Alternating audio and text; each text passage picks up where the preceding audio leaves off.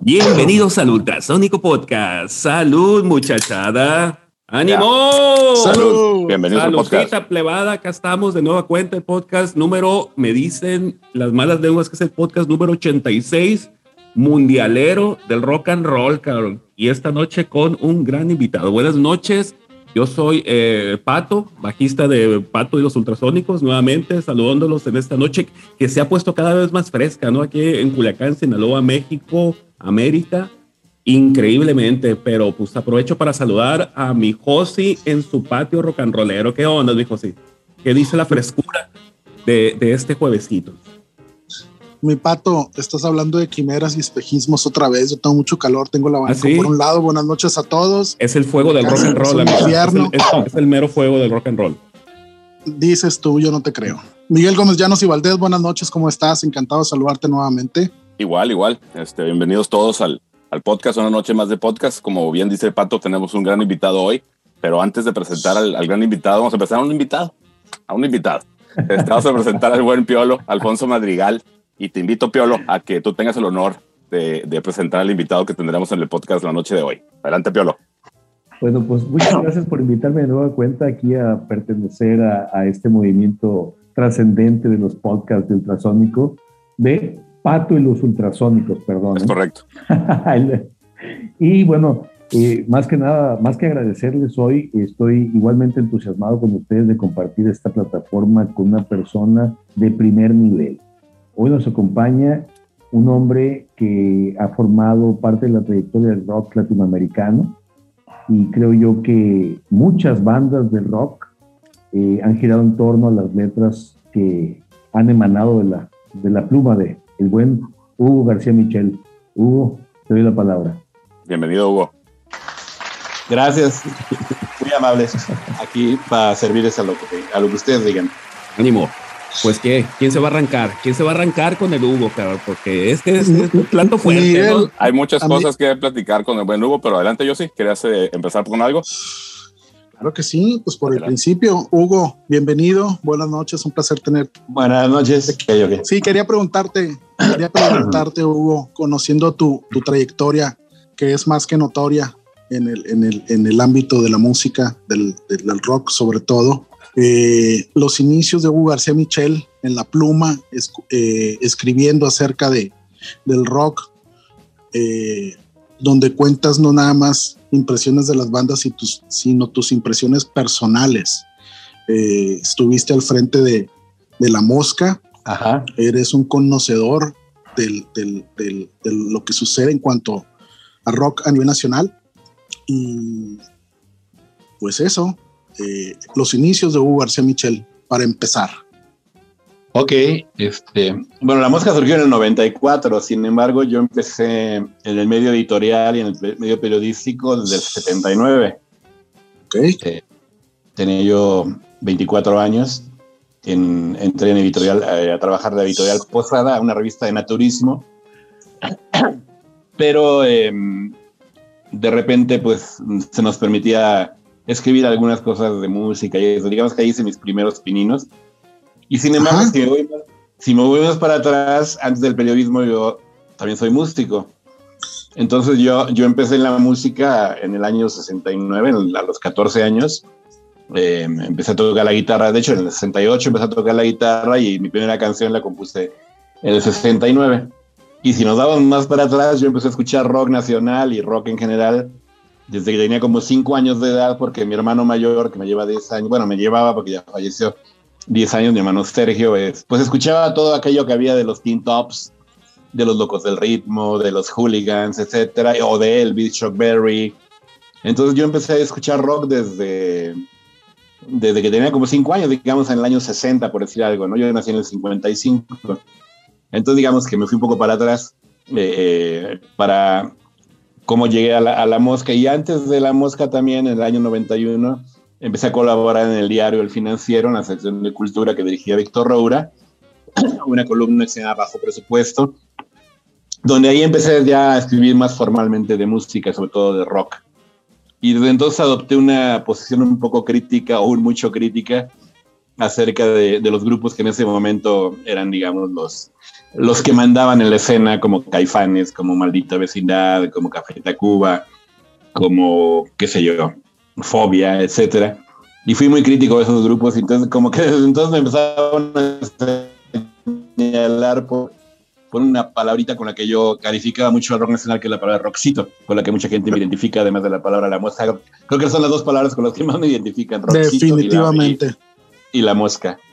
Entonces, digamos que eso fue, ah, digamos que eso fue con los antecedentes de cómo y me inicié en la música y después en, como músico y después ya más adelante como periodista y escritor.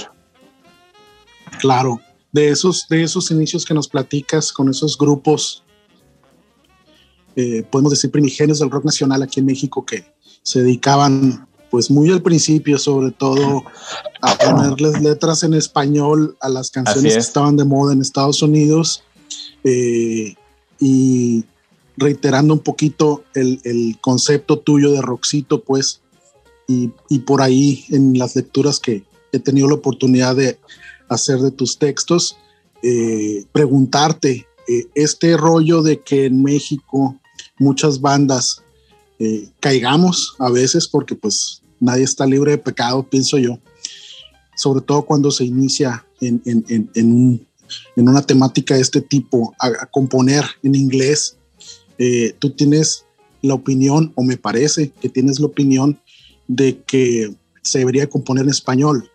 ¿Estoy equivocado o, por? No, no, no. De hecho, siempre he abogado por eso. Em, en la época de Abandoro, por ejemplo, pues casi todos los grupos tocaban, cantaban en inglés. Así el es. Tri, el Tri empezó como Three Souls in My Mind, ¿no? Así es. Em, yo, yo tuve la oportunidad de estar en el Festival de Abandon, tenía 16 años y pude asistir. Y prácticamente todos los grupos, El Ritual, Peace and Love, El Amor, este, el propio Tri, los que eh, Tequila, eh, La Tinta Blanca, que se llamaba White Ink en ese momento. Casi todos cantaban en inglés. Entonces, este, durante mucho tiempo yo abogué por eso, de que se, tenían que comunicarse. Curiosamente o paradójicamente, mi grupo favorito de este momento mexicano canta en inglés. Creo que es el mejor grupo mexicano que ha surgido, a mi modo de ver, en toda la historia del rock, aunque dice que soy un exagerado. Eh, ¿Quién es? Un grupo femenino de Monterrey que se llama The Warning.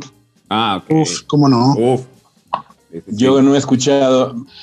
Miren, les cuento algo rápido. Cuando en el 69 escuché por primera vez a Led Zeppelin, en un videíto en el que pasaban en televisión con la canción Communication Breakdown, Me, estremeció, dije, ¿qué es esto? ¿No? Me, yo era muy seguidor de los Beatles, lo sigo siendo, de los Stones, de todo lo que fue el rock de los 60, pero, pero digamos que fue un shock para mí ver a, Led Zeppelin. Esa sensación que tuve a los 14 años escuchando a Led Zeppelin, no la volví a tener en cuarenta y tantos años hasta que escuché The Warning por primera vez en YouTube con una canción que se llama Dust to Dust. Y dije, ¿qué es esto? Desde entonces, hace dos años y medio que las descubrí, eh, las he estado siguiendo muy atentamente y he escrito sobre ellas en, el sitio de música de Nexos, que es lo que yo que coordino actualmente. Y, y bueno, y curioso, y paradójicamente cantan en inglés, salvo un par de canciones que tienen en español y no se lo recrimino a ellas.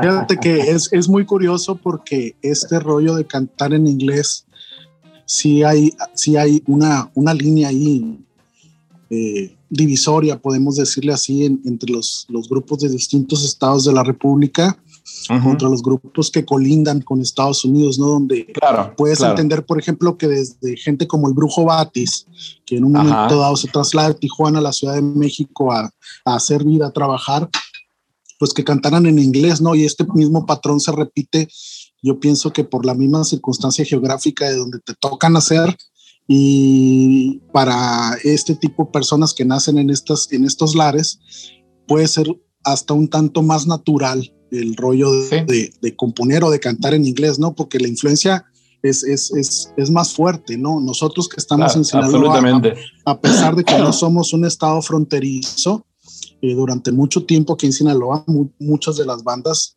eh, componían y, tocaban cuando hacían covers de rolas en inglés, ¿no? En el caso de The Warning, creo que es una, una conjunción del, del, del hecho circunstancial de haber nacido en un estado que colinda con Estados Unidos, con el sur de Estados Unidos. Sí, muy cerca. De... Y, ajá, muy cerca. Y eh, pienso yo que la educación que tienen estas tres niñas, ¿no? Porque son muy, muy jóvenes. Muy jóvenes, sí, la mayoría tiene 21. Sí, de, de hecho, los, los, primeros videos con los que irrumpieron en el, en, el, en la escena del rock and roll, digamos, pues son covers, ¿no? En, los, primeros, los primeros videos de, de The Warning son un par de covers. Entre Sandman, que, porque se dieron a conocer. Y ahora, y, ahora, Así es. y ahora acaban de estar en el disco de Metallica y, y, justamente con una versión absolutamente distinta de Entre Sandman que hicieron, ¿no? Así sí, es. una recreación muy buena donde empiezan por el final de la canción original. Exacto, exacto. y este, terminan con el riff. Y van barajeando la, la, la, canción y le van poniendo partes y acomodan ahí a la chica esta que las acompaña, que es de Canadá, una, una cantante de RB que se llama Cara. Alicia Cara. Alicia, Cara. Y es, es, es, un, es un Alicia Cara y es un, es un muy, muy buen ejercicio que hacen ellas donde pues hacen maña de mucha, mucha producción y, mucho ingenio, ¿no? Porque creo que lo hicieron en muy poco tiempo también. En una semana, les dieron una semana para hacerlo. Así es. Entonces, si no han visto el video, corran a YouTube, busquen a The Warning Enter Sandman con Alicia Cara y se van a dar cuenta de lo que estamos platicando. Este, Miguel, adelante.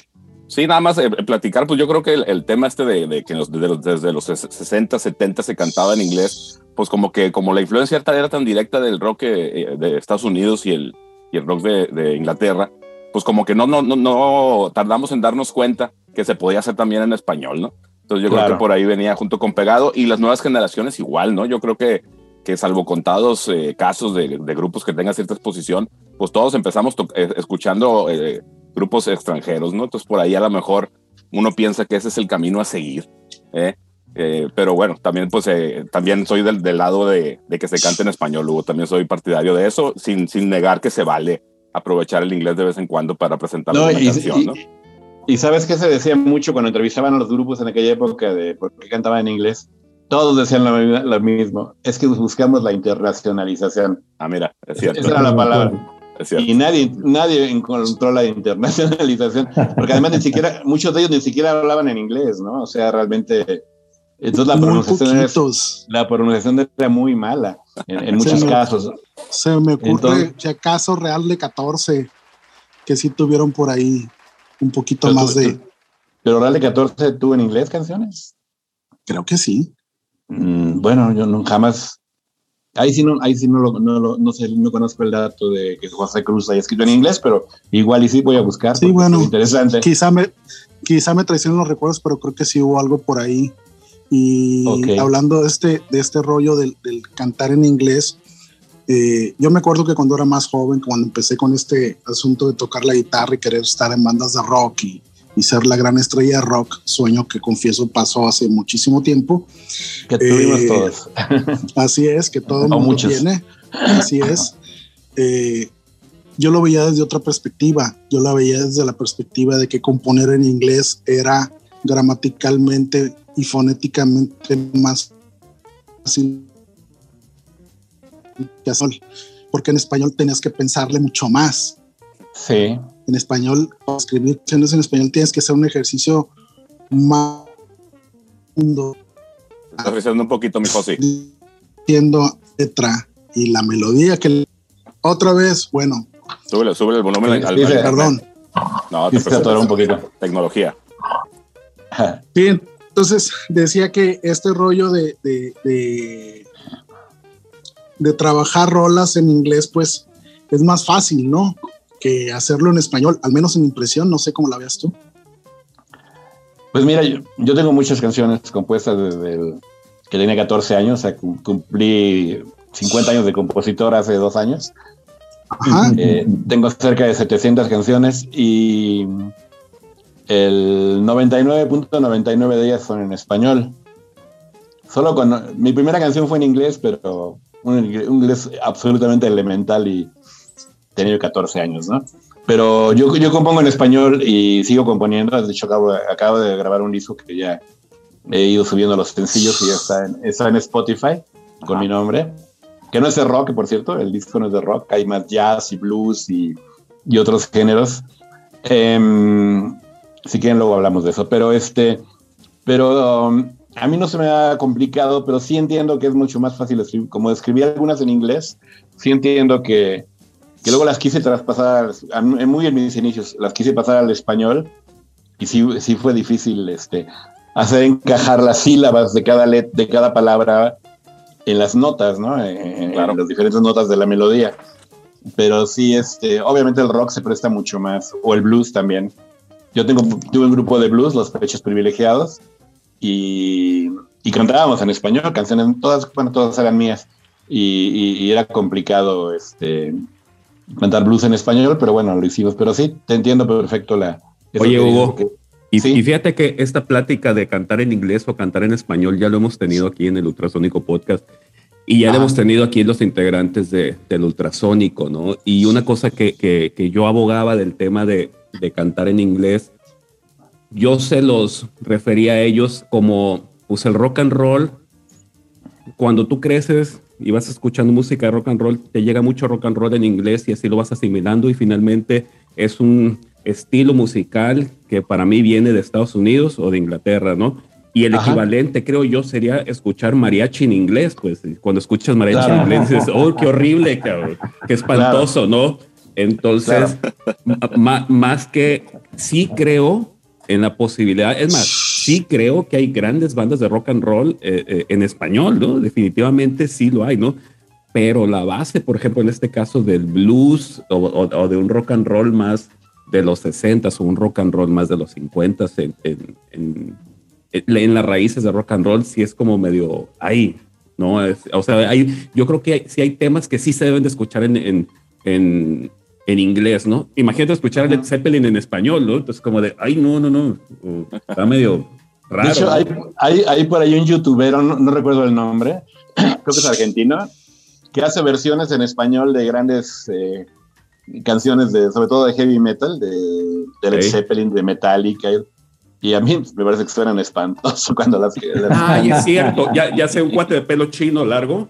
Sí, sí, sí. Ah, ya, ya lo vi, no, no, no vi con el nombre, pero sí, de pronto he escuchado canciones de Tool en español o de Pearl Jam en español y es como de, no, no, no, para, para. Sí. sí, no recuerdo el nombre tampoco, pero sí lo he visto. Ahora, a fin de cuentas, lo que ha sucedido eh, eh, dentro de toda este, esta madeja de, diálogo, estamos hablando acerca de cómo en un momento dado, eh, por ejemplo, hablábamos acerca de las bandas que querían la internacionalización y que cantaban en inglés y nunca llegaron, ¿no? E irónicamente las bandas que se internacionalizaron, también lo decía Hugo, es, bueno, se, se refería a The Warning, cuando decía irónicamente, pero me refiero a las bandas que se internacionalizaron, han sido las bandas que fueron completamente auténticas, cantaron en español, compusieron en español y se fueron hasta el eje. O sea, que, que, el rock sí se puede hacer en español, pero seguramente es una métrica distinta, es una composición distinta por el lenguaje, ¿no?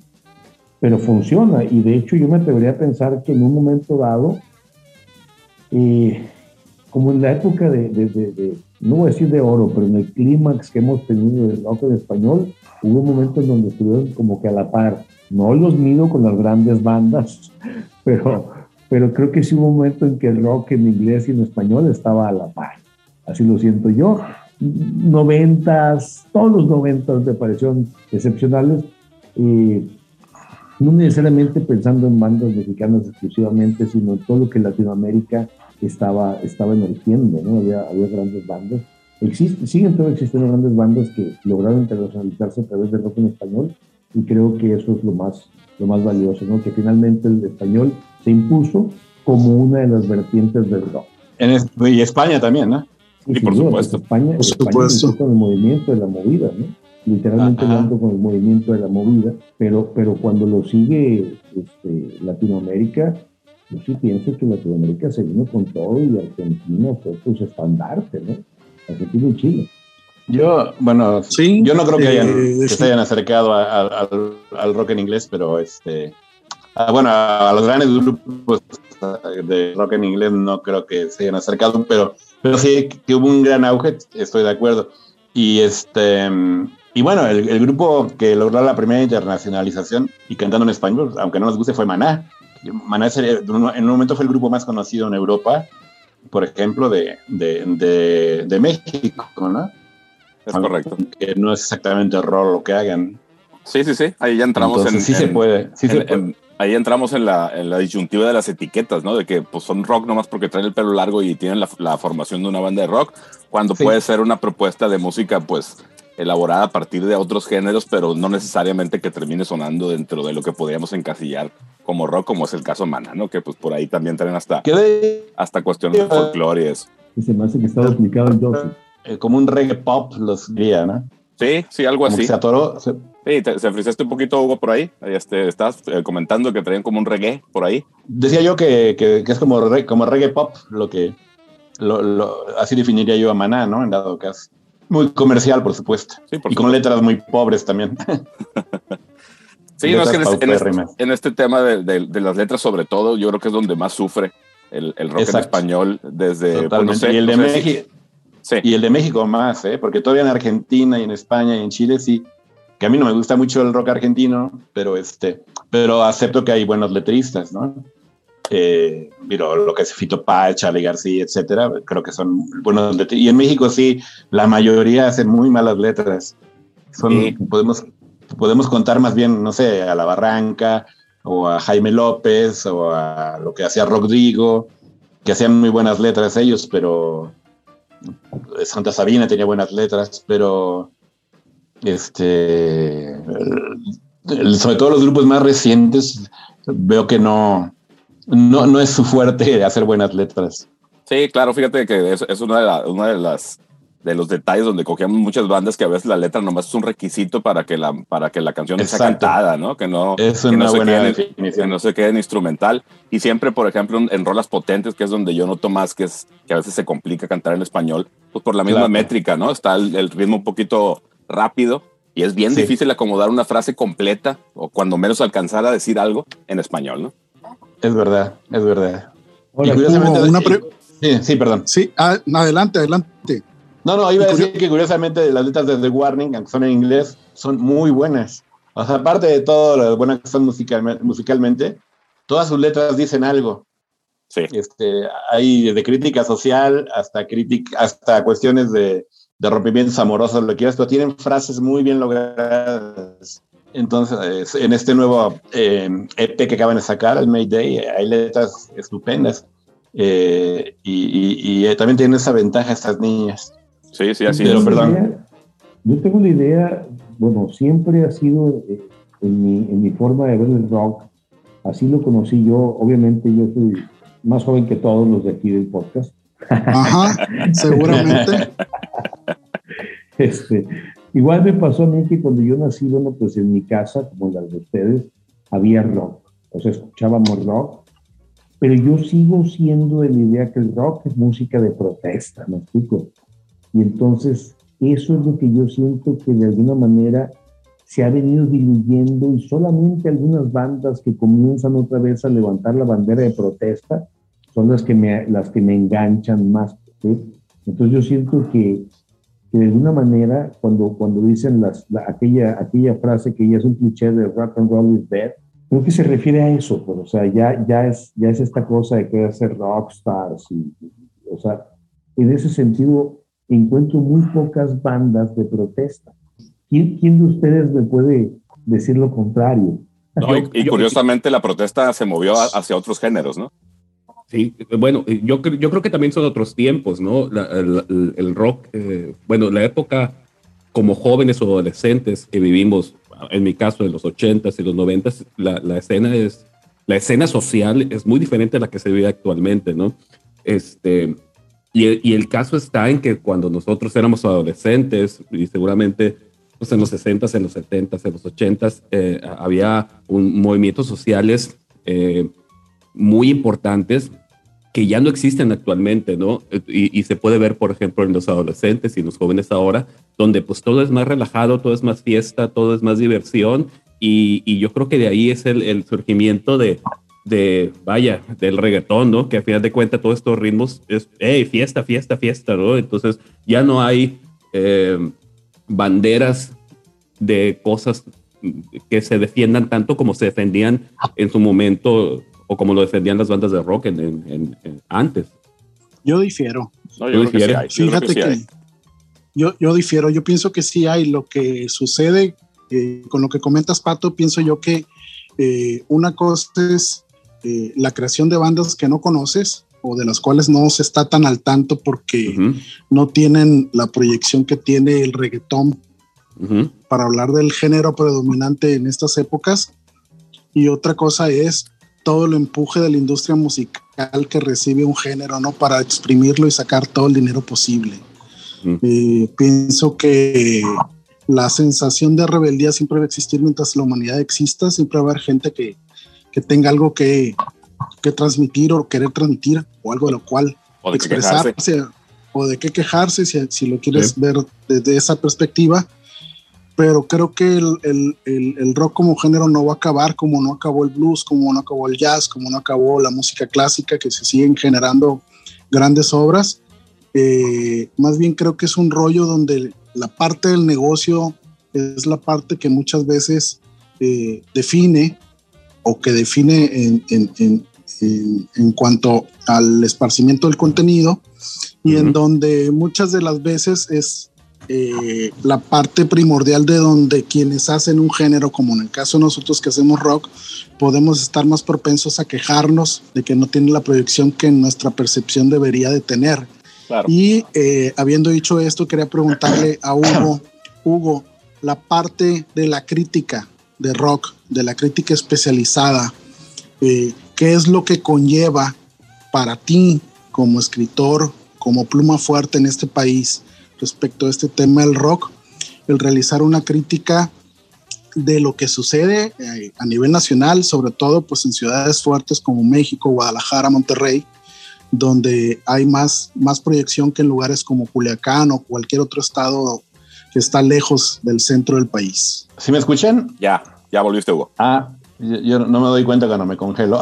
Sí, no, no. Esto pasa con el Zoom. Yo más bien vi, yo, yo vi que se congelaba, no pregunta, entonces no la entendí bien. Sí, no entendí exactamente la, la pregunta. Ajá. Quería, quería preguntarte que respecto de la crítica especializada de rock, tú al ser una de las más ah. fuertes de la crítica especializada de rock en este país, ¿qué es lo que conlleva para ti hablar de lo que sucede en la escena a nivel nacional, eh, tomando en consideración eh, lo que acontece en Ciudad de México, Guadalajara, Monterrey, que son las ciudades fuertes y que no sucede en ciudades como Culiacán o cualquier otro, otro estado que esté lejos del centro del país. Pues mira, bueno, la escena, yo llevo escribiendo sobre la escena nacional desde, sobre todo desde los 90, ¿no? Es cuando más me he centrado en, cuando surgió todo este movimiento de mm, rock en tu idioma y todo. A partir de ahí me volví muy crítico del rock nacional porque sentí que se dejó influir demasiado por el rock español, por el rock argentino, por el rock de otros lares latinoamericanos o hispanoamericanos, y se perdió la raíz primigenia del rock, que es el blues, que es la música negra.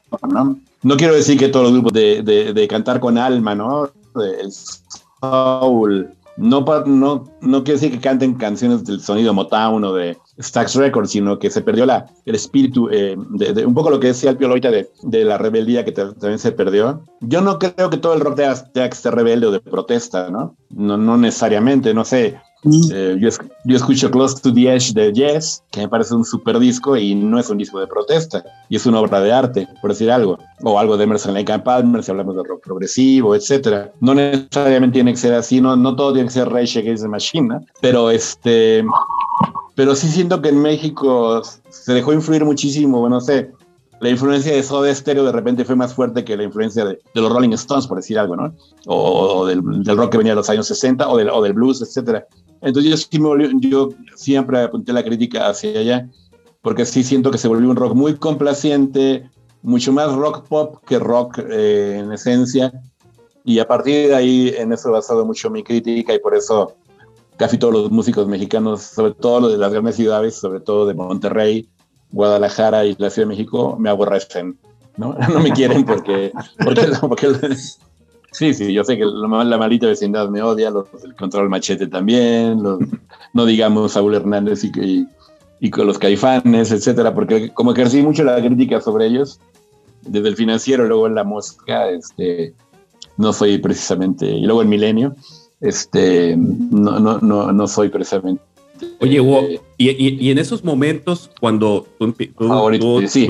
en, esos momentos, este, cuando inicia la mosca, que es la parte que yo recuerdo, yo recuerdo comprado muchas moscas aquí en, en, en Culacán, en puestos de revistas, este, tu posición siempre fue ser muy crítico, pero muy crítico en el sentido de, ay, yo me voy a poner la camiseta, yo voy a ser el malo de la película, donde yo sí voy a decir lo que yo pienso, o, pero porque realmente lo sentías y lo pensabas, o, dijiste, no, no, no, es que yo quiero elevar el nivel del, del, del, rock and roll nacional y esto es lo que tienen que escuchar estas gentes que están haciendo mal. Uh, mm, mm, Mira, no, no, yo nunca me puse en esa posición de yo les voy a decir lo que tienen que tocar porque está feo lo que hacen, no, está mal lo que hacen. No, en absoluto. Yo simplemente daba mi opinión. O sea, a mí, a mí me parecía que, que, que, un disco era espantoso y lo decía, ¿no? Mm, o, que un disco era bueno y lo decía. Em, nunca tuve. Mucha gente cree eso, que me siento una especie de, de juez impoluto que, que, solo quiere destruir, porque mucha gente confunde la crítica con odio. mucha gente me pregunta, mil veces me han preguntado, pero ¿por qué odias a los músicos mexicanos? No los odio, muchos de ellos son mis amigos.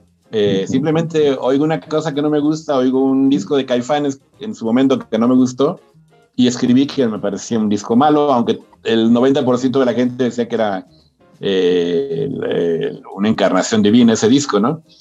Entonces, eh, pero cuando salió el nervio del volcán hablé bien de él, por ejemplo.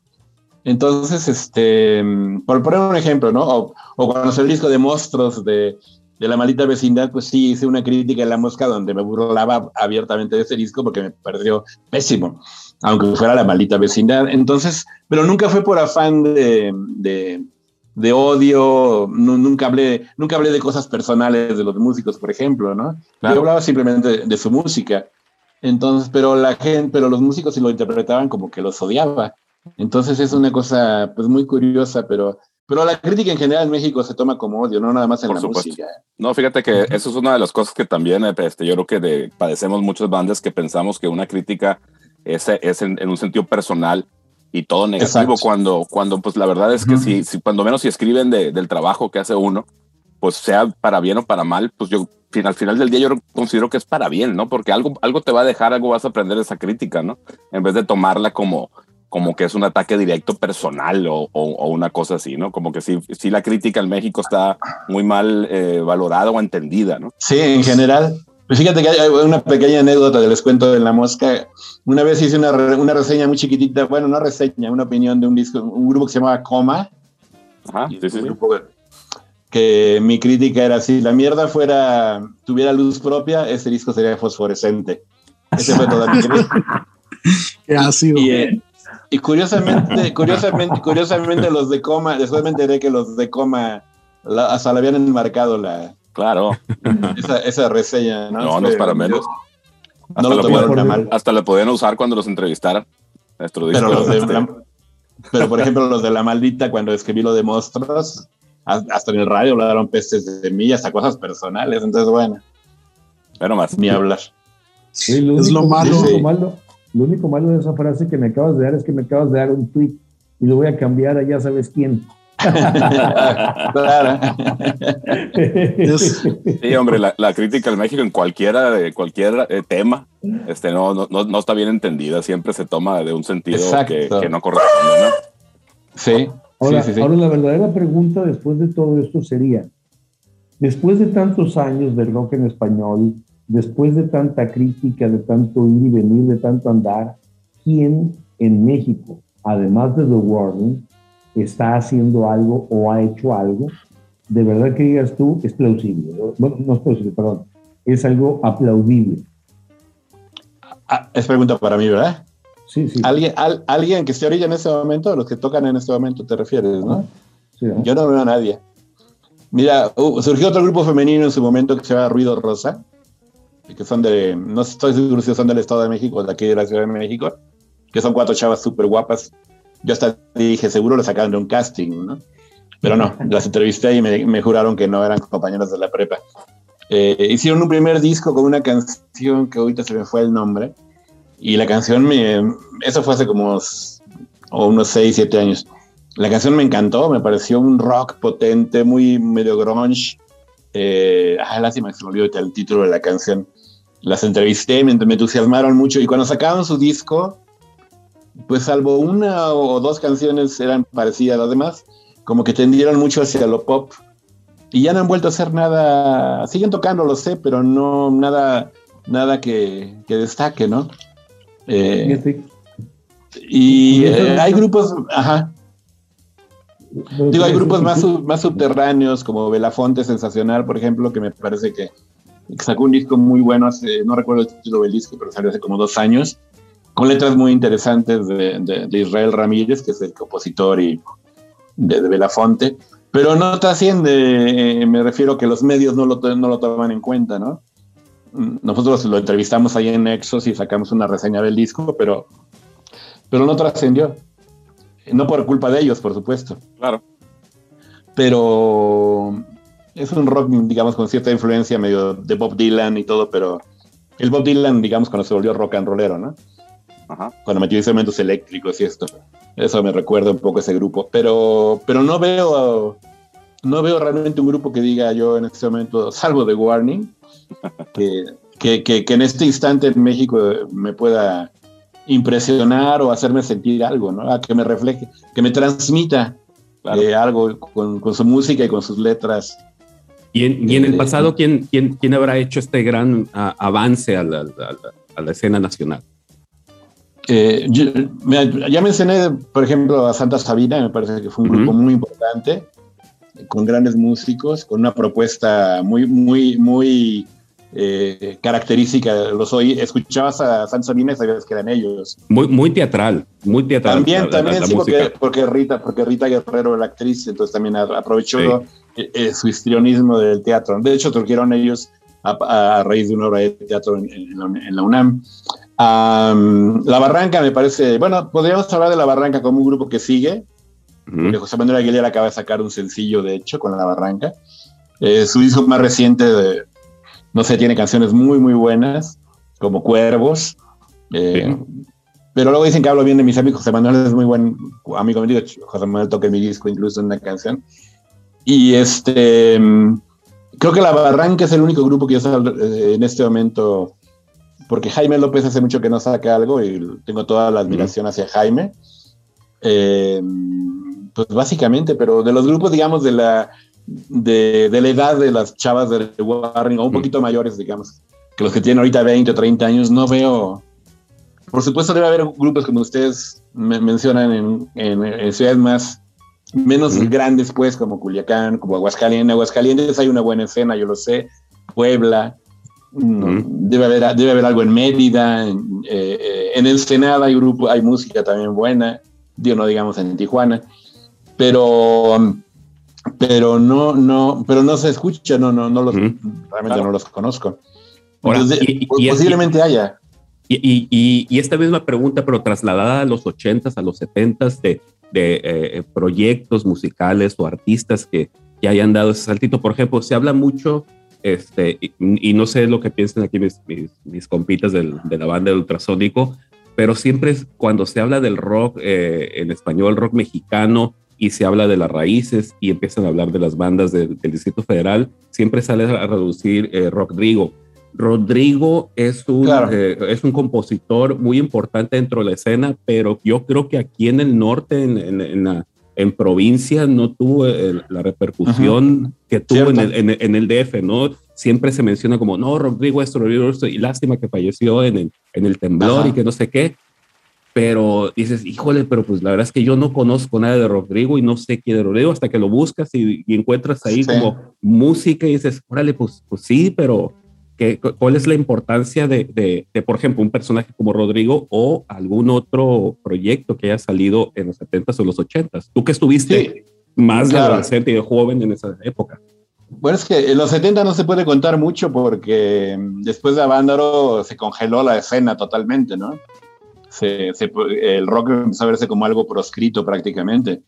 Ya en los 80, y en los 80, pues no sé, por ejemplo, Ritmo Peligroso me parece que tenía una propuesta muy buena. Y este tiene eh, sobre todo Piron, ¿no? Su cantante y compositor sobre todo. Y tenía músicos de primer nivel, por supuesto. El grupo, bueno, lo sigue teniendo porque de repente siguen presentándose, cantando las canciones de, de, antes, sobre todo Marielito y todo esto. Um, sí hubo una escena antes, antes del rock en tu idioma, una, una escena que se llamó Com Rock, porque era la compañía disquera que lo sacó, no recuerdo cuál era, no sé si era BMG o cuál, sacó esa colección de Com Rock y estaba eh, los, ¿cómo se llama? Este, los eléctricos, este, se me fue el, Kenny, los eléctricos, que empezaron cantando en inglés, por ejemplo. Eh, pero, pero no siento que fueran, aunque eran buenos músicos, eh, no, no, pongo en, en, duda su música. No, no, no, era suficiente, creo, para mí.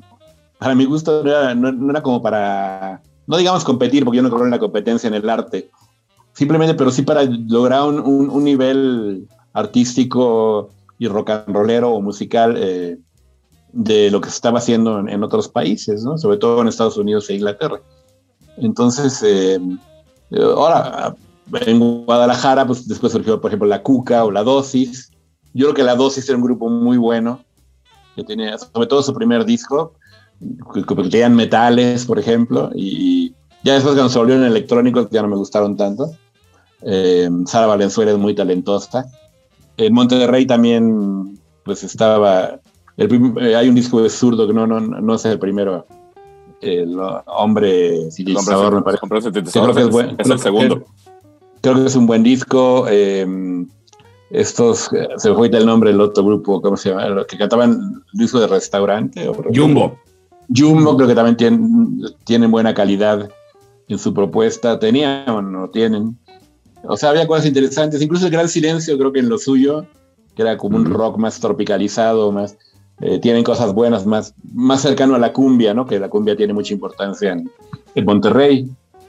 Entonces, o sea, cosas interesantes, pero yo lo siento todo como muy a nivel México, ¿no?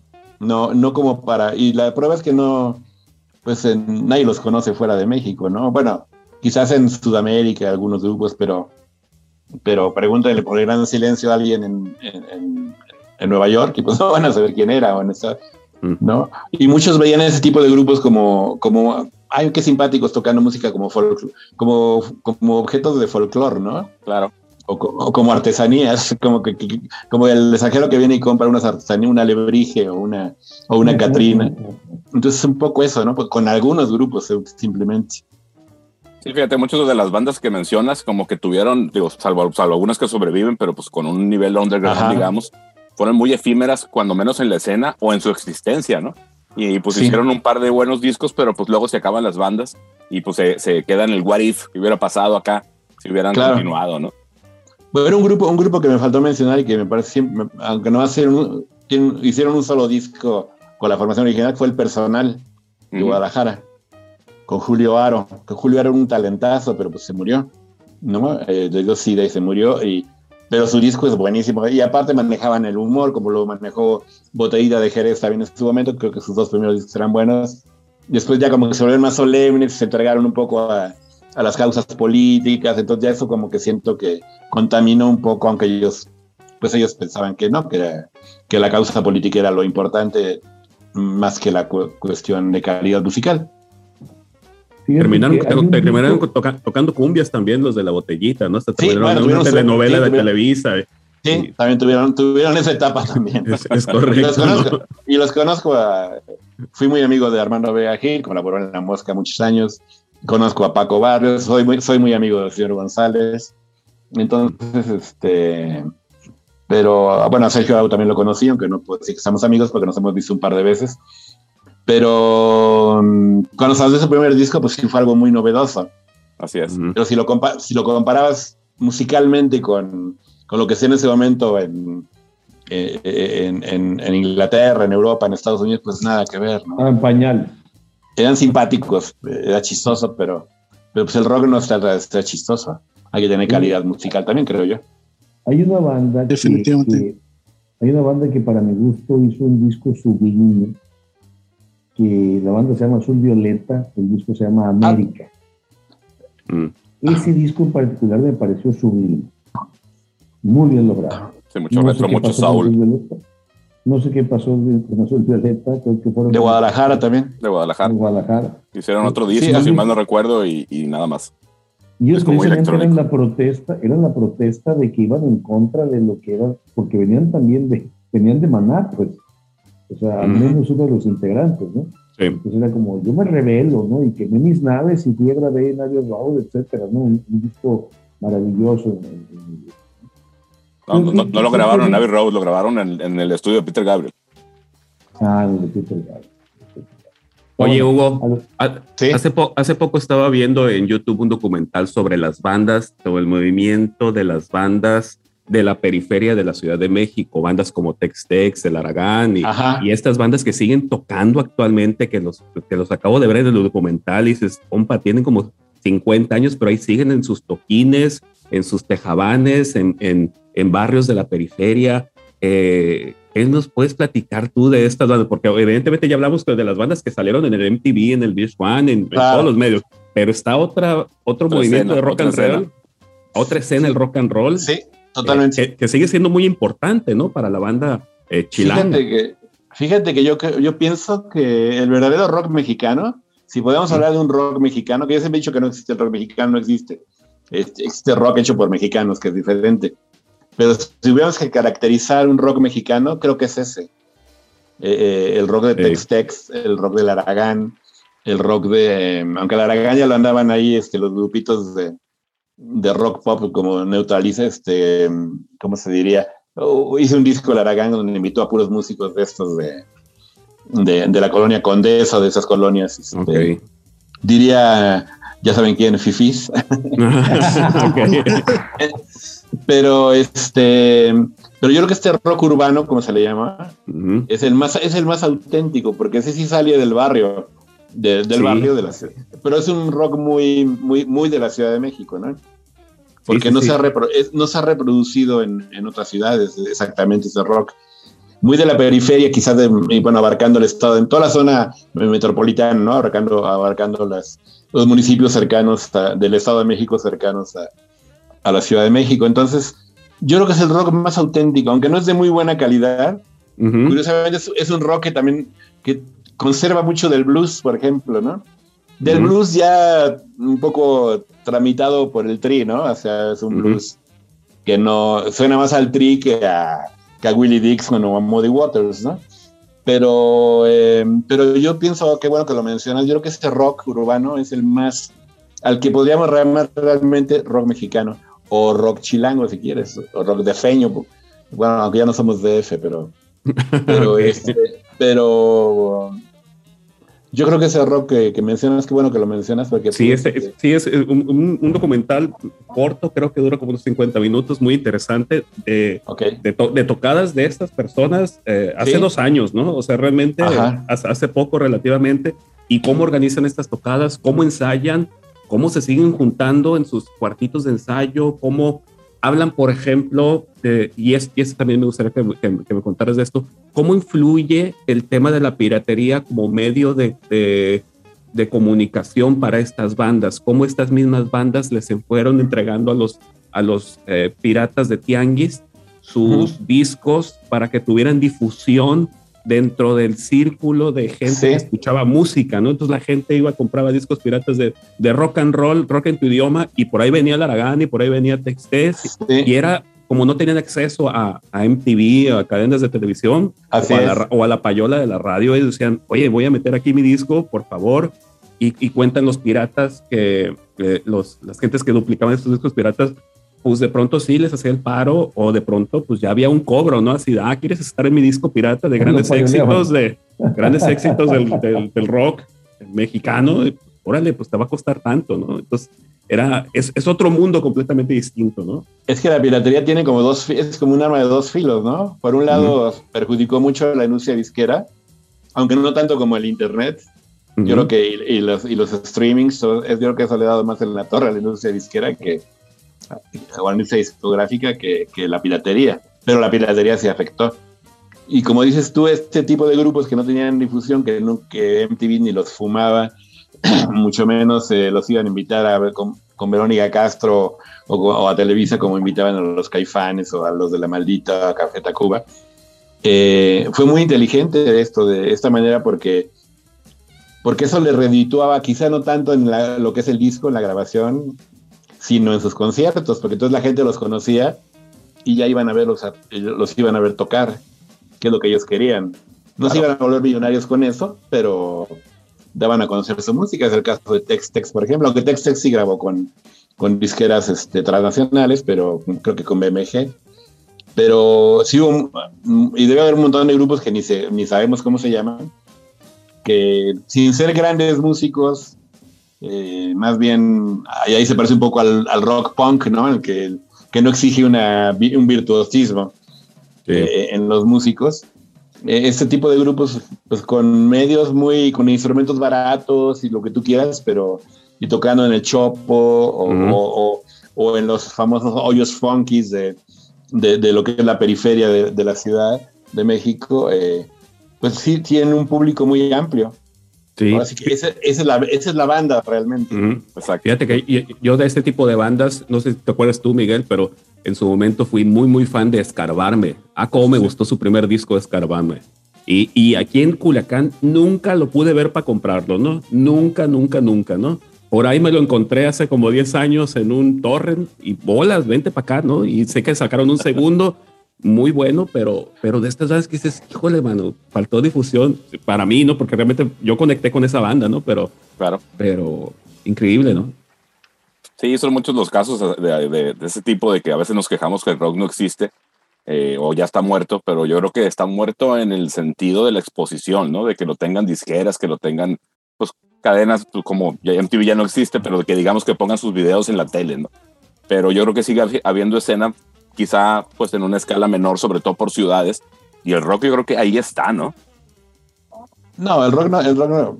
O sea, los géneros no se pueden morir, o sea, eh, el jazz ahí sigue, ¿no? Claro. Porque ni modo que el, que el jazz se murió. O el mismo blues, hay grupos de blues en México, bueno, en México incluso, pero también en Estados Unidos hay muchos, y gente muy joven que está tocando blues. Claro. Curiosamente más blancos que negros, porque los negros han, la, bueno, los afroamericanos, perdón, han tendido mucho más hacia la cuestión del hip, del hip hop o, de, o del rhythm and blues, ¿no? Lo que ahora se llama rhythm and blues, que no tiene nada que ver con el rhythm and blues originario. Pero, pero eh, los géneros musicales no pueden eh, la música barroca se sigue escuchando, aunque se hizo en el siglo XVI y XVII, y, más bien XVII y XVIII. Y este, claro, ya, ya no se compone música barroca, pero sigue viva porque hay grabaciones y todo. Entonces, el rock tiene la ventaja de que sigue habiendo gente que, que lo sigue, y, de las nuevas generaciones hay gente que lo, que lo está haciendo, ¿no? Digo, a mí no me gusta mucho la propuesta de Greta Van Fleet, por ejemplo, eh, pero, pero bueno, son también tres chavitos o cuatro que están haciendo rock, and roll. Eh, rock ¿no? Y los han comparado con Led Zeppelin, etcétera. Sí. Yo digo que nada, yo que nada que ver, pero. A mí, se me hace, este a, mí se me hace que de Greta Van el primer track que sacaron fue súper poderoso. Los agarró una disquera me los maquillaron, les dijeron, ustedes van a ser los próximos Led Zeppelin, y ahí se les acabó la magia, ¿no? Yo creo que sí. O sea, yo creo que si hubieran seguido con esa imagen de, chavitos rock and rolleros desparpajados y hubieran hecho la música tal cual como la venían haciendo, hubieran, los hubiera ido muy bien, pero ya después fue como de, a ver, te me estás vistiendo mucho como Led Zeppelin y como, y como The Who, y como mucho eh, y así como de mm, se me hace que esto ya no es natural no se me hace que esto ya tiene mucha muchísima mercadotecnia no completamente de acuerdo y fíjate que no sé quiera volver a hablar de The Warning pero resulta que era la misma disquera. Adelante. no pero es la misma disquera Lava Records es la que tiene es la que tiene Greta Van Fleet y Lava Records buscó a The Warning para contratar que es una cosa muy diferente a, a que tú, tú busques a la disquera no por supuesto y The Warning negoció que no les iban a cambiar la imagen, que, no les iban a imponer nada, no les iban a cambiar su música. Entonces, creo que por ahí se protegieron, a pesar de que es la misma disquera, ¿no? En el caso de Greta Van Fleet, sí yo los veo de repente eh, así como, como que se visten incluso con un poco forma como andrógina y, su música se ha vuelto como más afectada, como que se perdió el filo Led Zeppeliniano, digamos, ¿no? Entonces a mí me parece ya una cosa muy aburrida. Pero este, pero digamos que, que como sea, el rock ahí sigue, ¿no? Y hay muchos grupos que en el mundo que lo siguen haciendo. Sí, claro. Es que te digo que, que no esté presente en el, en el, mainstream, en los grandes medios o, o, que no sea lo más popular en las, en las plataformas, no quiere decir eso que la gente le gusta mucho repetir de que el rock está muerto, Piolo. No, es una frase hecha que tiene muchos años, además. Sí. Yo coincido con el Pato plenamente con respecto a esa imagen. O sea, como dice él, primero llega una rola muy poderosa, luego los convierte en una suerte de mini Led Zeppelin, en donde ya es algo inducido. O sea, no era natural, sino toda la onda y la vestimenta, el cabello, ya valió madre, ¿no? Sí, yo creo que eso, eso en el rock no se vale o a menos que persigas otro público, ¿no? Lo que pasa es que eh, dicen que los grandes artistas eh, no copian, sino que se roban por completo una, una, idea y la transforman, ¿no? Entonces yo creo que ahí fue una, una diferencia. Quiero, quiero añadir dos cosas ahorita tomando la palabra eh, que, viene a colación. Hace un rato de género conductor acerca de, la protesta y pienso que ahorita estamos inmersos en un sistema eh, en donde va a ser un caldo de cultivo para la protesta, para la música, para la escena del rock, porque estamos enfrentándonos a un monstruo brutal ¿no? del aparato del Estado y creo que estamos en un caldo de cultivo para la protesta, lo cual me gusta porque quiere decir que podemos esperar un buen rock. Dije dos cosas que quería añadir y la otra es que precisamente hace poco que estuve platicando con Hugo ahí en persona, eh, mi primer approach con él fue decirle, no hay nada, todo está perdido, estoy desesperado, alguna cosa así, ¿no? Que le dije, salió un disco de Blacklist y, y viene Mon Laferte del sótano y canta, no me gustó, ¿no? Y, y Mon es mi amiga, pero no, no, no me gustó. Y entonces me dice, me dice Hugo, espérate, espérate, espérate. Ahí está The Warning. la, verdad, es que yo me brinqué a The Warning. O sea, yo me, fui a los nombres claves y me brinqué a The Warning. Soy un convencido hoy en día que The Warning, no se ve lo de Lava Records, soy un, convencido de que The Warning eh, lleva, hoy por hoy al menos, la antorcha olímpica ¿sí? en la carrera del rock y que, y que dada su juventud, tienen toda la posibilidad de convertirse en la banda más grande de todos los tiempos. ¿Por? Porque son unas niñas.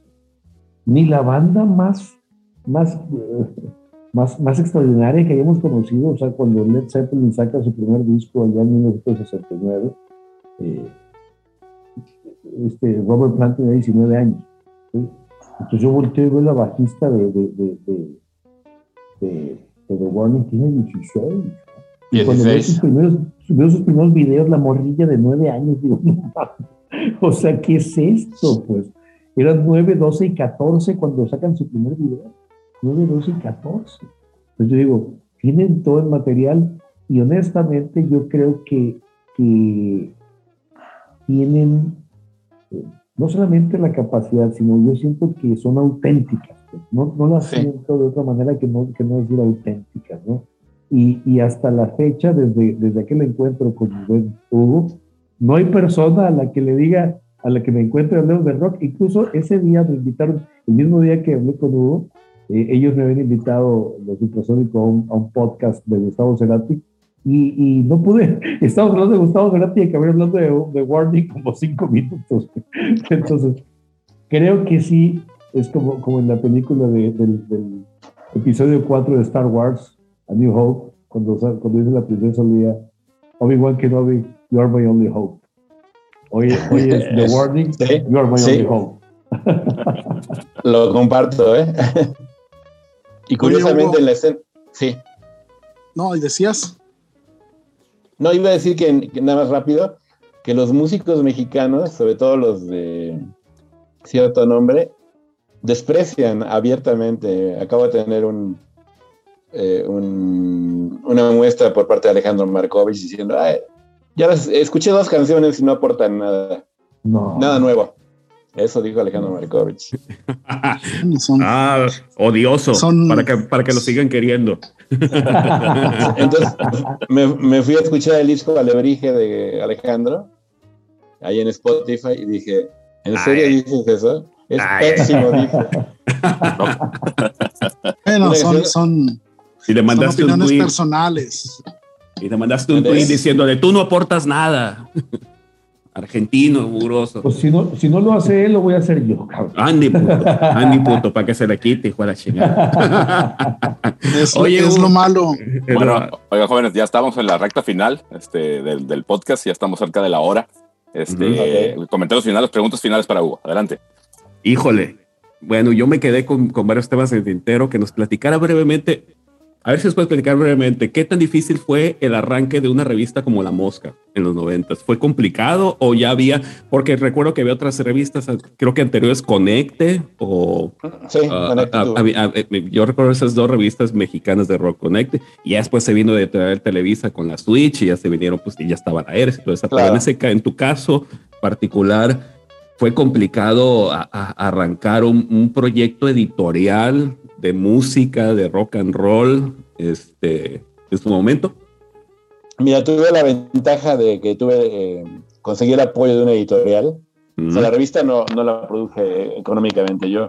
Okay. Yo se la propuse en editorial, que era editorial este, Tucán, y Jaime Flores, que era el dueño de la editorial, uno de los dueños, eh, le gustó la idea y me apoyó. Entonces, eso fue y entonces él puso el equipo de diseño, le, le compraba el papel, el, claro, uh -huh. le, le, a, a, la larga le revitó, al principio no se vendía mucho, pero uh -huh. después ya se, con, se, convirtió en una revista realmente que con muchos anunciantes y todo, entonces tu, hubo una época muy buena de la revista, eh, entonces en ese sentido no fue tan difícil como, como podría pensarse, ¿no? Porque tuve ese apoyo si tú quieres sacar una revista, o querías sacar una revista en aquella época sin el apoyo de una editorial, era pues muy difícil, ¿no? Mm. Okay. Porque además está la mafia de los, de los vendedores de, de revistas, este, o, o, de los Sanborns, etcétera, que no te aceptaban fácilmente que exhibieras, en fin. Mm. Entonces tú, eso, gracias a eso, al apoyo de Jaime Flores, que pudo salir y, la revista, ¿no? ¿Y tenías, y tenías algún, algún tipo de restricciones? O, o eran libres de, de decir no. lo que ustedes quisieran? Esa fue otra cosa que me dio Jaime, absoluta libertad. Ok. Entonces, en la revista. Y, vaya que la tuviste, ¿no? Y vaya que la tuviste. Nunca hubo censura, eh, la censura estaba. Eh, la, la, exigencia de que escribieran bien, que dijeran lo que quisieran los colaboradores, pero. Y creo que tuve plumas muy, muy buenas. Puedo, si algo puedo presumir de la muesca de los colaboradores que tuve, ¿no? Okay. Gente Digo, había gente joven que no escribía a lo mejor tan, tan bien, que fueron aprendiendo, de hecho, muchos se formaron en la mosca, muchos que ahora tienen nombre, incluso hasta en la 4T, este, ah. y, y, y, que hoy, y que hoy abjuran de mí, este, que hoy me aborrecen, eh, surgieron de la mosca. Vale. Entonces, eh, menciona pues, algunos, también, menciónanos algunos. Bueno, el caso de más, más sonado es el de el que fue mi cofundador conmigo, aunque la idea fue mía, pues, pero llegó como por recomendación de Jaime Flores, que fue Fernando Rivera Calderón, que, que tiene un grupo que se llama Monocordio, este, mm. que ahora tiene, ahora tiene programas ya. de televisión. En, ya, yo se, hizo, una, hizo una canción que se llama Yo te amlo. Mm. no. Sí, te no. búsquenla en YouTube, Yo sí. te amlo. Este, eso fue cuando, durante la campaña. Así es. Y, y, esto, la, eh, la, canción le gustó mucho a la esposa de, a la, del presidente, eh, uh -huh. en aquella época candidato. En Twitter dijo qué bonita canción. Y pues yo ahora veo que le reeditó muy bien porque tiene programa en Canal 11, tiene programa, claro, programas absolutamente propagandísticos. Totalmente. En favor del actual gobierno. Y eso es una cosa que también lo que creo que el Pío lo estaba diciendo es un poco de que ahorita eh, dada la situación del gobierno que tenemos y todo, que pueden surgir rock and rolleros eh, que protesten contra este gobierno, pero yo más bien, como casi todos esos rock and rolleros votaron por él, yo creo que están metidos en un conflicto, como que están en un conflicto muy grande, porque se dan cuenta del pésimo gobierno que tenemos, uh -huh. pero no se, atreven, no se atreven a cuestionarlo porque los acusarán de derechistas o de fifíes o de conservadores, etcétera. ¿no? Y se los okay. voltea el público. Entonces, entonces veo difícil que haya grupos de rock que, que realmente empiecen, que deberían hacerlo, para empezar a criticar, porque hay muy buenos para criticar a Peña Nieto, lo cual me parecía muy bien, pero ahora que también eh, en muchos aspectos estamos muy mal, no dicen absolutamente, están calladitos todos, ¿no? Oye, pero también muy inteligentes en Monterrey apoyando a Samuel García, ¿no? Esto Ah, de- y- en, en- en el spot este, ¿no? De un Y minuto el de. Spot, claro, claro. Excelente. Sí, ahí había varios este, exponentes del rock regiomontano. Correcto, correcto. Oye, y una última, una segunda pregunta. Sí. Este, yo traigo una pregunta. ¿Eres Team eh, Rolling Stones o Team Los Beatles? Ambos. Oh, no, no se puede ser ambos. No, no, No, no, no claro hagas eso, no hagas eso, por favor, porque aquí vamos a tener un conflicto de intereses muy interesante, No, ¿no? En verdad me encantan los dos. Soy fan absoluto de los Beatles desde muy Ah. niño, pero los Rolling Stones me parecen extraordinarios y soy tengo tengo de hecho tengo más el, tengo más viniles de los Stones que de los Beatles, pero Bueno, pero si, lo- pero si ya conta- pero si contamos los CDs, Ok. entonces ya se, ya se empatan. Pareja. Pero se emparejan. No, de verdad. Y, y me encanta, por ejemplo, un grupo de, de aquella época que son los Kings. Ajá. Soy fan absoluto de los Kings, soy fan absoluto de The Who. Bueno, y fan absoluto de Frank Zappa también. Digamos que claro. por ahí estarían mi- mi- mi- mi- mis cinco favoritos, podrían salir. Bueno, y Led Zeppelin también, por supuesto. Correcto. Es, es difícil. Oye, Hugo, a- a- antes de, de- de irnos, yo te, te quiero comentar, ahora que estábamos eh, en- en- claro que sí. con el preámbulo de, de- de platicar contigo aquí en el podcast, me acordé, yo era, eh, yo compraba la mosca, este, eh, la primera vez que la compré venía un paquete de tres, de tres moscas que Ok, venían empaquetadas, ok, ¿no? sí. Ah, sí, aquí sí, en sí. Culiacán.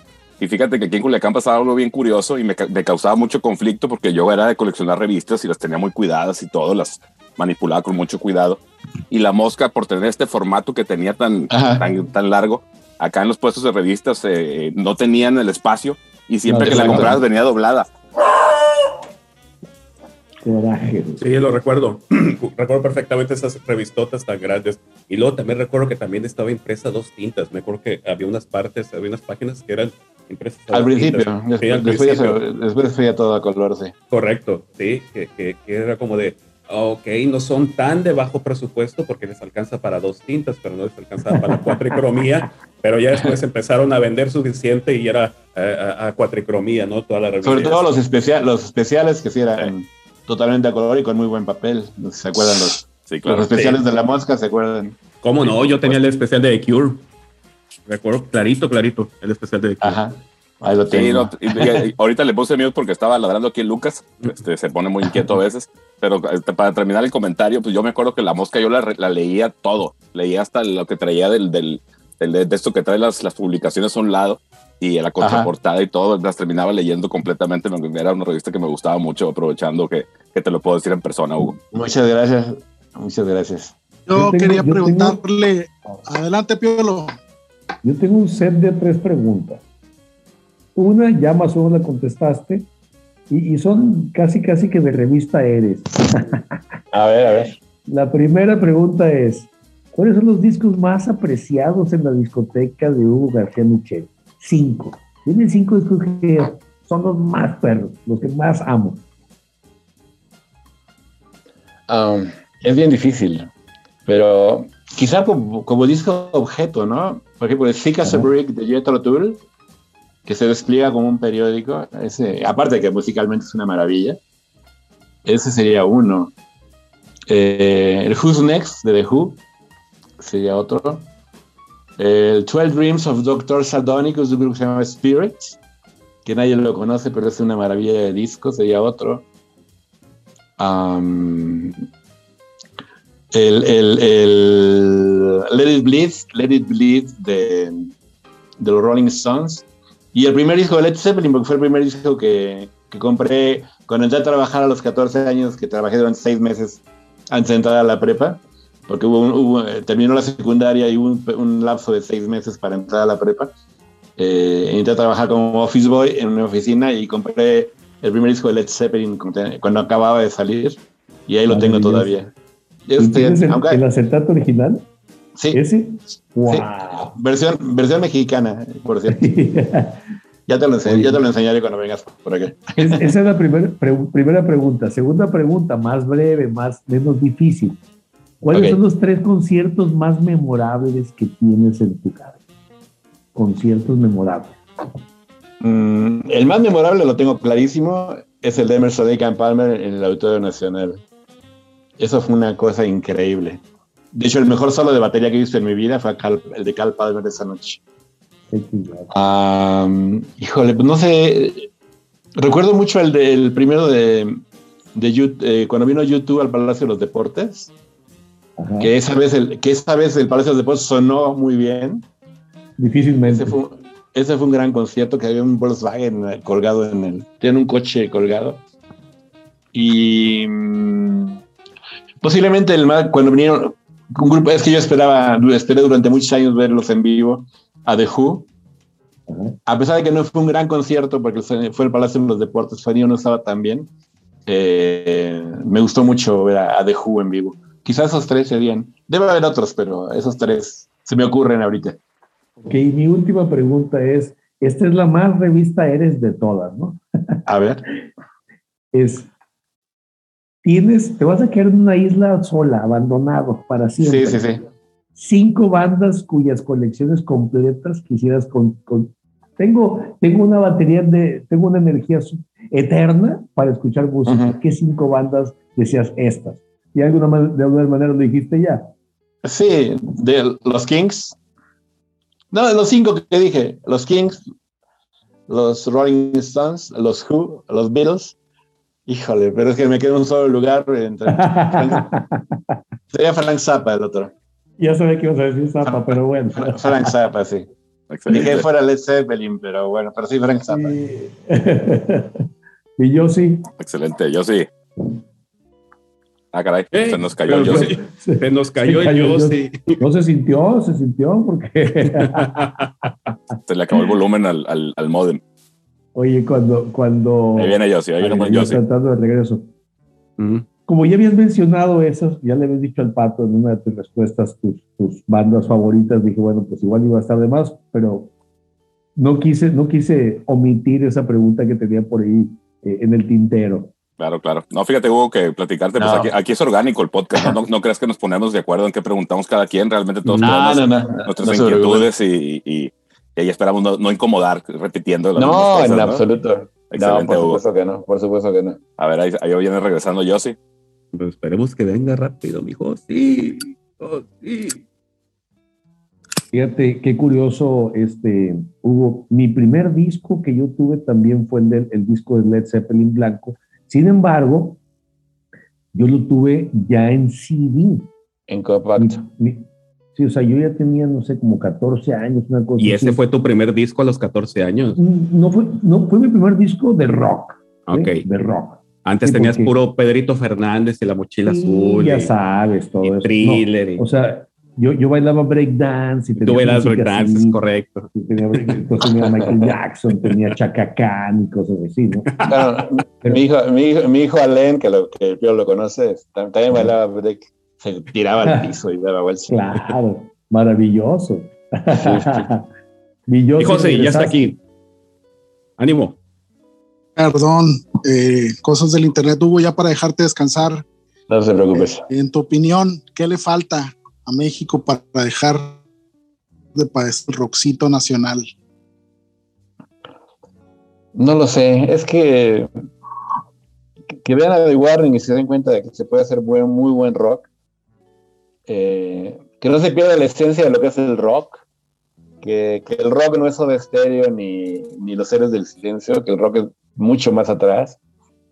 Y que se puede hacer un rock con esencia mexicana sin tener que tocar con mariachi, ¿no? O sin tener que tocar eh, como esos grupos enjambre y eso que más bien parecen onda, onda grupera que rock, ¿no? que no se pierda la esencia de lo que es el rock y sobre todo que canten con alma, que canten con feeling, para decirlo en inglés, Eh, porque también es- eso, eso, eso lo veo en muchos grupos, ¿no? Que cantan como mecánicamente, o, sea, o- o tocan mecánicamente.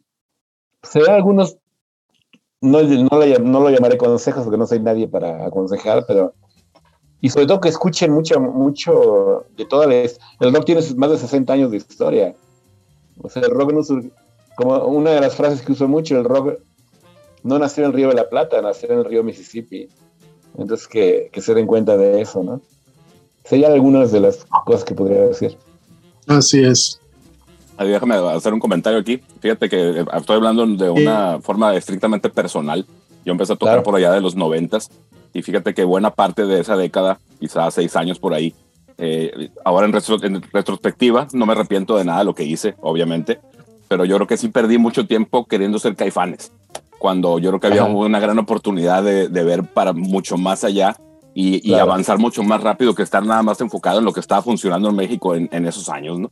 Entonces, el otro día lo estaba pensando y dije, ah, caray, fíjate que ahora que, que estoy mucho más eh, interesado en, en, rock más viejo, digamos, pues en eh, este momento me hubiera gustado tener esa posibilidad de haber enfocado mi atención en bandas eh, de más atrás que quizá me hubieran provocado cosas este, mucho más poderosas, quizá como las que estamos haciendo hoy en la banda de nosotros, que nos estamos yendo un poco más retro, digamos. Pero en los 90 sí pasó eso, ¿no? Creo que perdimos, no nomás yo, bandas de mi generación, mucho tiempo queriendo ser caifanes, ¿no? Yo creo que les pasó a muchos, ¿eh? Ajá. A muchos les pasó. Incluso querían cantar como Saúl. Hasta hacer la voz como Saúl. Por supuesto. horrible. Pero bueno, jóvenes, ya usamos mucho de Hugo. José, José, es momento de el episodio. ¿Estás un poquito? Estás un poquito. Y antes de, que te, antes de que nos vayamos, Hugo, compártenos tus redes sociales, donde la gente te puede ver, escuchar, leer. Donde leer. Pues tengo, bueno, eh, hoy estoy coordinando el sitio de música de la revista Nexos. Ajá. Se llama Acordes y Desacordes. Entonces, si lo googlean, ahí lo, pueden encontrar. Okay. Sí, sí, sí. Eh, o, o, meterse en la página de Nexos y hasta abajo aparece donde dice música, le dan clic y ya tenemos ya desde el 2009, o sea, tenemos ya 12 años con ese sitio. Espero que siga muchos años más. Ojalá. Es lo más, es lo más parecido a la mosca que puede haber ahorita. Bueno, mm. aunque no, no, no, no, manejo todas las secciones de Neva, ¿no? Pero son, sacamos tres artículos a la semana de diferentes colaboradores, míos algunos también. Eh, pues tengo Facebook a mi nombre, Hugo García Michel. Mi Twitter es arroba ualgami, o sea, H-U a-L-G-A-M-I, Walgami. Esas son las dos primeras letras de mis dos nombres y mis apellidos, Hugo Alejandro García Michel. Casi nadie sabe que me llamo Alejandro también. Este, mm, en Instagram, pues también soy Hugo García Michel, creo, eh, o Walgami, no me acuerdo, pero me pueden encontrar ahí. Eh, me metieron de a TikTok, pero no sé ni para qué, porque no sé usarlo. Entonces, ese, ni, ese, ni, lo pelen. ¿Qué, este, ¿Qué les dije? Es que le dije estos par de pelmazos de que hay que abrir, abrir un TikTok, este es, es la onda. Ábrelo, no, Pato, ábrelo. ¿Para qué? No vamos a ver qué hacer con él, pero. Ese son de chavos, ese son de chavos, no quisieron. No, pues, a lo mejor se puede aprovechar, pero no he sabido todavía, la verdad. No claro, claro, eso. Pero, pero básicamente Instagram, Twitter y Facebook. Eh, y bueno, y en YouTube tengo algunos videos ahí subidos, este, tanto de Ah, bueno, y en Spotify, si me buscan Hugo García Michel, pueden escuchar mi disco, ¿no? Que Órale. Ahorita hay este, hemos, son 16 canciones, hemos subido 12, hemos sacado una por una cada mes. Eh, tengo colaboraciones de gente como Jaime López, como José Manuel Aguilera, como Piro de la Maldita, este, el señor González, en fin, un montón de músicos, eh, Aaron Cruz, gente del jazz, Iraida Noriega, Diego Maroto. Eh, las hermanas Boyan, en fin, este, hay un montón de Iris Bringas, en fin, eh, un montón de colaboraciones, Jehová Villamonroy, etcétera, y el grupo Faralay, o sea, fueron 36 músicos que, que entraron en el disco. Eh, tiene, abarco varios géneros y este digo varios géneros que me gustan, ¿no? Obviamente no hay reggaetón ni hay este ni, hay banda, pero ahí lo pueden escuchar con buscan en, Spotify Hugo García Michel y a ver qué les parece. Seguro, seguro. Estamos, estamos por lanzar el nuevo sencillo, de hecho. Excelente. En, estos días, sí. Mi Yossi. Ya se lo vio a, apreciar mi Yossi. Excelente, una. Ahí está. Despiden, el podcast ustedes. adelante, adelante. Te estás oyendo bien. Te estás oyendo bien. Adelante. Ahí estás, mi hijo. Muy bien, pues una gran noche. No, se está apreciando mucho. Adelante, Pato. Bueno, pues este, pues agradecer, fue una gran noche con, con, con, temas variaditos. la verdad es que sí se quedaron como muchas cosas ahí en el tintero, pero pues aquí nos podemos quedar otras tres horas, ¿no? Y, y la verdad, pues hay que hay que echar una lavadora y hay que lavar la losa y todo eso, ¿no? Este, claro, eso, te iba, eso te iba a comentar, Hugo. Si tenemos oportunidad de, de, tenerte por acá en otra oportunidad, incluso para hablar de, tu disco y de cualquier tema que te guste platicarnos, este sería un honor tenerte de nueva cuenta acá en el podcast, ¿no? Pato. Perfecto, pues nada, pues agradecerles eh, a los escuchas. Ya saben, está agradecerte a ti, Hugo, este, tu tiempo valioso de esto y pues seguiremos en contacto para seguir platicando del rock y de las banditas y del rockcito este. claro que sí. Bueno, este fue el podcast número 86, que si este podcast fuera un mundial sería totalmente mexicano, correcto. Pues buenas noches, buenas tardes, buenas madrugadas y como dice mi compa Josi, bye.